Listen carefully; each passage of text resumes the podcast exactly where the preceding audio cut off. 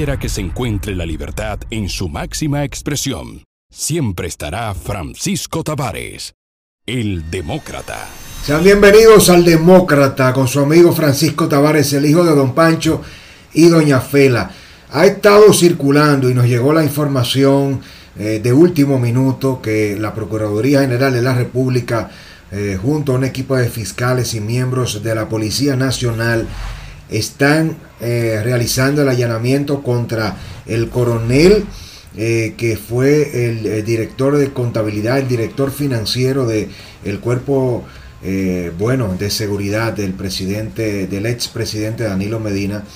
Eh, estamos hablando del general Adán Cáceres, una persona muy allegada eh, al general Cáceres, el coronel Rafael Núñez de Asa, eh, contador del cuerpo de ayudantes militares de la gestión del general Adán Cáceres Silvestre.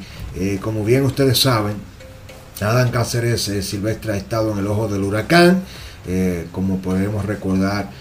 hace algunas semanas y meses eh, se estuvieron realizando interrogatorios, eh, bueno, cuatro, cinco o más interrogatorios a la pastora eh, que se sindica como testaferra, como alegada socia y parte del entramado empresarial que utilizaba el general Adán Cáceres Silvestre. En esta ocasión, el allanamiento que realizó la Procuraduría General de la República es contra alguien igualmente cercano el general Adán Cáceres Silvestre, quien dirigía el cuerpo de ayudantes militares eh, durante los ocho años del danilismo. Rafael Núñez de Asa. Este operativo se llevó a cabo precisamente donde eh, supuestamente tiene una inversión multimillonaria la pastora y el propio general Adán Cáceres Silvestre. Eh, bueno, este contador militar de suma confianza del equipo eh, de Alan Cáceres Silvestre y de Danilo eh, Medina Sánchez. Se dio en las colinas eh, del oeste y la Procuraduría y la Policía están bastante activos. Esta información puede generar y nosotros tenemos la información consecuencias en otras latitudes. en otras entregas vamos a, a, dar detalles de apresamientos que se van a estar realizando en los próximos días, horas, allanamientos incluso a figuras del danilismo que fueron y que han sido, que han estado investigadas y que han interrogado en la Procuraduría General de la República eh, y a otros eh, que a pesar de que no lo han interrogado, eh, están en la lista que nosotros incluso hemos estado dando a conocer.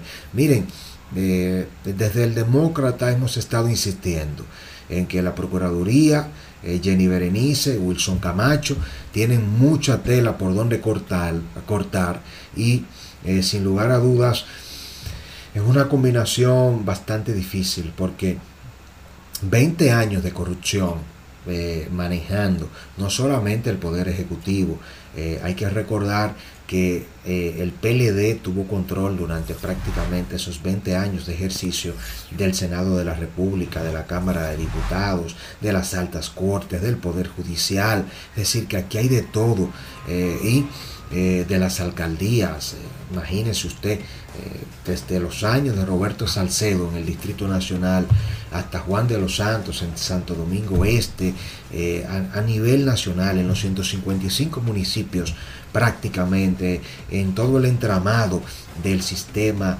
eh, de Estado, del Poder Judicial, a todos los niveles. Y eh, esto no escapa a eh, personeros que estuvieron siendo parte de estas estructuras de corrupción desde los gobiernos de Leonel Fernández 96, 2000 y luego 2004, 2012. Durante esos últimos ocho años eh, hay que separar los primeros cuatro años de gobierno de los ocho años eh, con el regreso de Leonel luego de los cuatro años de Hipólito Mejía 2000-2004. ¿Por qué digo que hay que separarlo? Porque en el 96-2000 el PLD no tenía una estructura eh, política partidaria, era un partido de cuadros, era un partido pequeño, apenas 38 mil, 30 mil y tantos y tantos dirigentes, de miembros de la organización política Y hay que recordar que prácticamente 96-98 fueron dos años incluso de muchas transformaciones eh, eh, favorables para el país. Se mostró un Leonel Fernández y un PLD eh, que conectó muy bien con gran parte de la sociedad dominicana. El problema vino después de los dos años, que es siempre lo que pasa con las estructuras que no tienen definido un compromiso real con la sociedad, con las transformaciones. A partir del 98 comenzaron a darse grandes estructuras, a generarse compromisos con gran parte de la oligarquía empresarial en República Dominicana y recordaremos el caso del PM, eh, el caso de las construcciones, de las manipulaciones, tema de Inespre, el asunto de Chausti con los electrodomésticos, el plan social muy temprano de la presidencia, el conflicto de Jaime David y Leonel Fernández que al final eh, Leonel terminó destruyendo a Jaime David y eso sacó de paro al PLD, pero eh, todo esto que nosotros hemos venido denunciando tiene que verse bajo el matiz de esta complejidad. Eh, fíjese que le cito a Jaime Tomás, eh, Jaime David Fernández Mirabal, pero Jaime David Fernández Mirabal, con todo y el abolengo y, la historia familiar de la Mirabal y lo que representaba para el país, fue destruido por Leonel. Pero en el 2000 Leonel se encargó en gran medida de crear una crisis económica, financiera en República Dominicana, con todo el tema de la jugada que le hizo a Danilo Medina Sánchez, siendo Danilo candidato en el 2000 enfrentando a Hipólito. Recuerde que Lionel disparó eh, la tasa de cambio. Digo Lionel porque siendo un presidente no se preocupó por terminar para nada bien, de manera que Danilo tuviera condiciones de poder eh, ser el presidente del PLD. Leonel desde ahí apostó a salir del poder para que el partido regresara con él como candidato. Y nosotros los dominicanos en esos años eh, del 98, 99, 99, 2000 vivimos una crisis de la deuda, una crisis eh, del tipo de cambio, tuvimos serio problema con los apagones, con la electricidad, con la seguridad, se disparó la criminalidad, se pusieron impuestos transitorios, incluso allí que grabaron, se disparó el pan, la canasta familiar, el costo de la harina, el transporte. Fue tremendo. Y no vamos a entrar en detalles eh, en, lo que significó el gobierno de Hipólito Mejía, que la misma receta, 2000-2002, fue muy buen gobierno los primeros dos años. E, es una tendencia. Hipólito gobernó, si se quiere, con, en términos económicos, macroeconómicos, de la estabilidad, pero 2000-2003, cuando se desata la crisis del Baninter, eso fue un pandemonio. 2003-2004 convirtió a, Hipólito Mejía eh, en un gobierno y en un presidente eh, con el PRD a la cabeza para olvidar sangriento, sanguinario, detestable, totalmente bochornoso, pero cuando llega eh, la salida de Hipólito y regresa Lionel como candidato del PLD en el 2008, recuerde precisamente que quien enfrenta a Lionel es Danilo. Danilo venía de manejar eh, toda la estructura desde la Secretaría de Estado de la Presidencia del leonelismo y aquel me venció el Estado hasta que Danilo decide renunciar eh, del gobierno y Leonel entonces termina de construir, de enquistar sus estructuras, dándole ya todo el poder con el desplazamiento de Danilo a Félix Bautista y a Víctor Díaz Rúa. Es precisamente en el 8 eh, cuando se profundiza y se crean los cimientos de ese PLD corrupto y con ello una gran estructura militar eh, que comenzó a gestarse por allá eh, por el año 2008 a nivel de los estamentos policiales en torno a Leonel Fernández y un gran grupo, un brazo armado del danilismo. Pero esos militares y policías estuvieron divididos y se quedaron bajo el amparo lo que eran danilistas de Lionel hasta que llega eh, Danilo en el 12. Cuando llega Danilo Medina en el año 2012, luego de los ocho años de Lionel y del sangriento enfrentamiento entre danilistas y leonelistas, recuerde que Félix Bautista se encargó de no dejar un danilista vivo. No hubo nadie que sobreviviera que estuviera a favor de Danilo dentro del mismo PLD en el gobierno y fue una guerra sangrienta y Danilo se preparó para convertirse en el candidato del 12 y luego en presidente y lo que hizo fue aplicar la misma tabla rasa. eliminó eh, de todos los estamentos de poder a la cúpula militar leonelista y ahí es que nace Adán Cáceres Silvestre, el poder, el emporio de Adán Cáceres Silvestre y de muchos de estos oficiales como el coronel Rafael Núñez de Asa, hombre de confianza de Adán Cáceres, del general Cáceres Silvestre, contador, eh, financiero eh, del CUSE, como se le conoce, del Cuerpo de Ayudantes Militares de la Presidencia, y sin lugar a dudas que este allanamiento que estamos dando a conocer tiene implicaciones que eh, llevan a que se den apresamientos más cercanos todavía eh, al general Adán Cáceres Silvestre.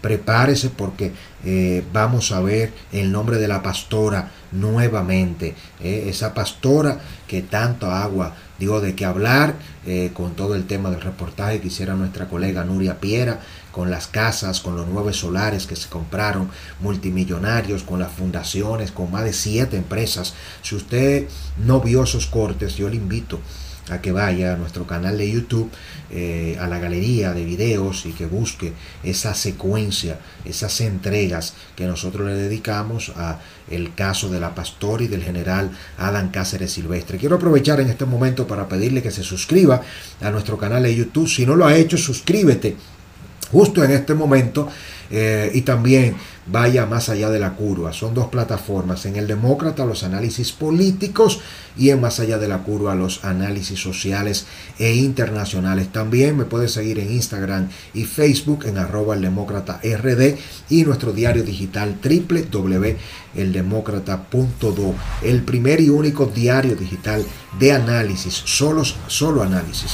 Otros publican las noticias, nosotros los análisis de las noticias. Miren, eh, a continuación les voy a presentar eh, mis propuestas en torno a lo que debe hacerse para que no se repitan casos como eh, el del general Adán Cáceres Silvestre y el coronel Rafael Núñez de Asa, quien ha sido allanado por la Procuraduría General de la República.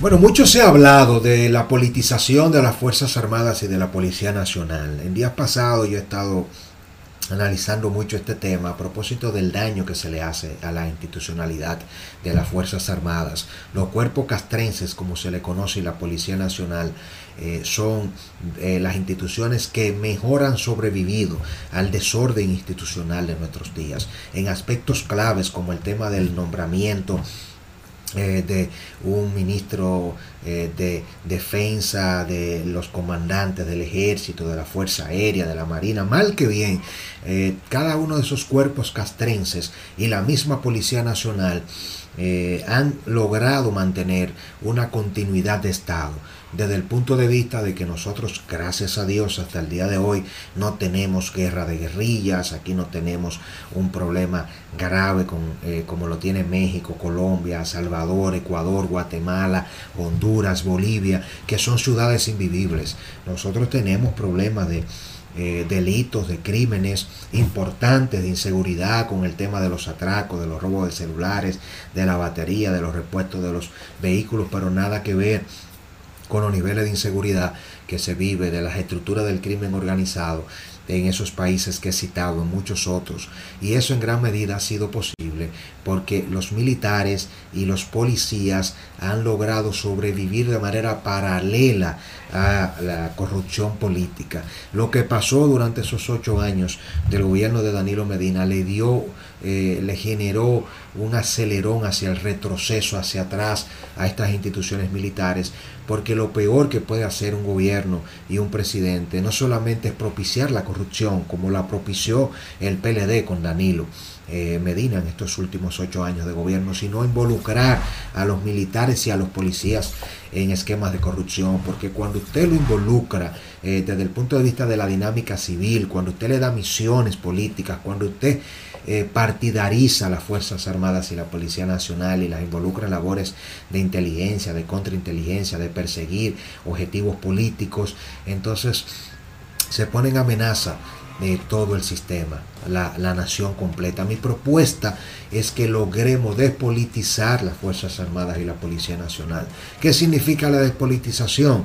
Precisamente que eh, se, los ascensos y eh, primero que nada no se hagan atendiendo así eh, son luisistas o si son hipolitistas o si estos coroneles, capitanes, mayores, tenientes son del grupo de Chu o son del grupo de Paliza o si le responden a Faride o a David Collado, que fue lo que pasó con el danilismo, que se profundizaron los grupismos dentro de la policía y de las Fuerzas Armadas, hay que decirlo.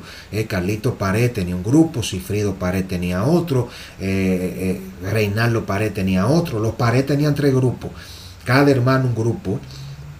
José Ramón Peralta tenía una tajada eh, de influencia militar y policial. Eh, Montalvo se cogió el 911 y secuestró prácticamente el control de la Policía Nacional. Y cuando hablamos de secuestrar, estamos hablando de los presupuestos también.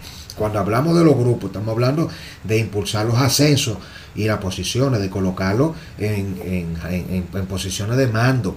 y eso le hizo mucho daño eh, a lo largo de estos ocho años eh, del danilismo. Y al día de hoy esas estructuras hay que, hay que desmantelarlas y estas instituciones protegerlas. Los militares tienen que obedecer, como siempre lo han sido históricamente, a la constitución, ser obedientes al mando civil político, pero los políticos, eh, en lo que nosotros resolvemos todos los esquemas de corrupción, este atolladero que hemos creado, en términos de, la putrefacción en el gobierno y el Estado dominicano a todos los niveles, eh, que dejemos fuera los estamentos militares, para que mal que bien garanticen la frontera, la seguridad nacional, el tema de la inmigración haitiana, que enfrenten las amenazas eh, del ciudadano de a pie, porque si no el sistema va a colapsar.